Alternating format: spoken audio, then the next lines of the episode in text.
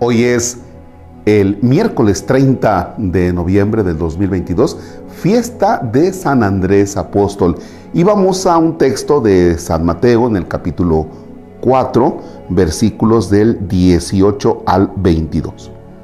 En el nombre del Padre y del Hijo y del Espíritu Santo. Mientras Jesús caminaba a orillas del mar de Galilea, vio a dos hermanos. Uno era Simón, llamado Pedro, y el otro Andrés. Eran pescadores y estaban echando la red al mar. Jesús los llamó, síganme y los haré pescadores de hombres. Al instante dejaron las redes y lo siguieron. Más adelante vio a otros dos hermanos, Santiago, hijo de Zebedeo, con su hermano Juan. Estaban con su padre en la barca arreglando las redes. Jesús los llamó y enseguida ellos dejaron la barca y a su padre y lo siguieron. Palabra del Señor.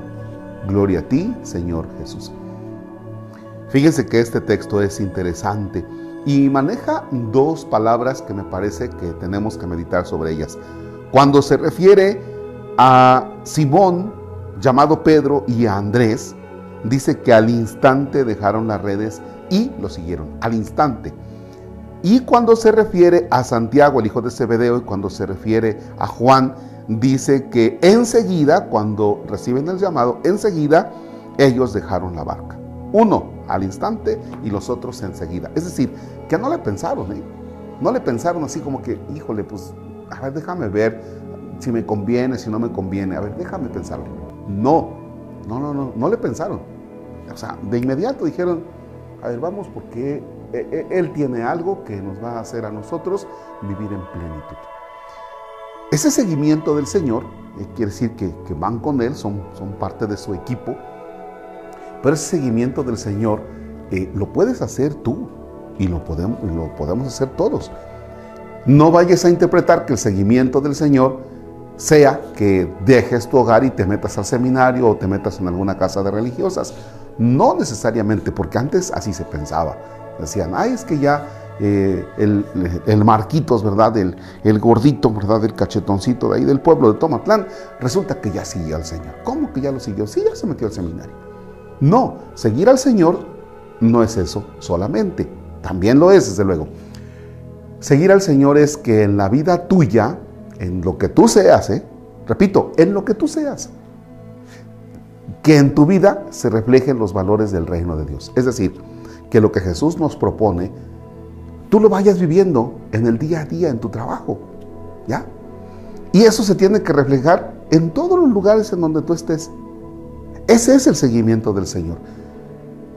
Y no le pienses así como que lo seguiré, no lo seguiré. Mm, cuando te llegue una propuesta mala, cuando te llegue una propuesta así como que de situación de pecado, pues no le pienses, recházala. Y cuando tú te acuerdes que estás siguiendo al Señor, de inmediato ponte a vivir los valores del reino. Eso es seguir al Señor. San Andrés nos acompañe, nos ayude para que sigamos así como Él al instante al Señor, que cada día nosotros lo estemos siguiendo. El Señor esté con ustedes. La bendición de Dios Todopoderoso, Padre, Hijo y Espíritu Santo, descienda sobre ustedes y permanezca para siempre no se olviden de ayudarme con la rifa que estamos haciendo. Ayúdenme, por favor. Miren, somos 15 mil y fracción de suscriptores en YouTube.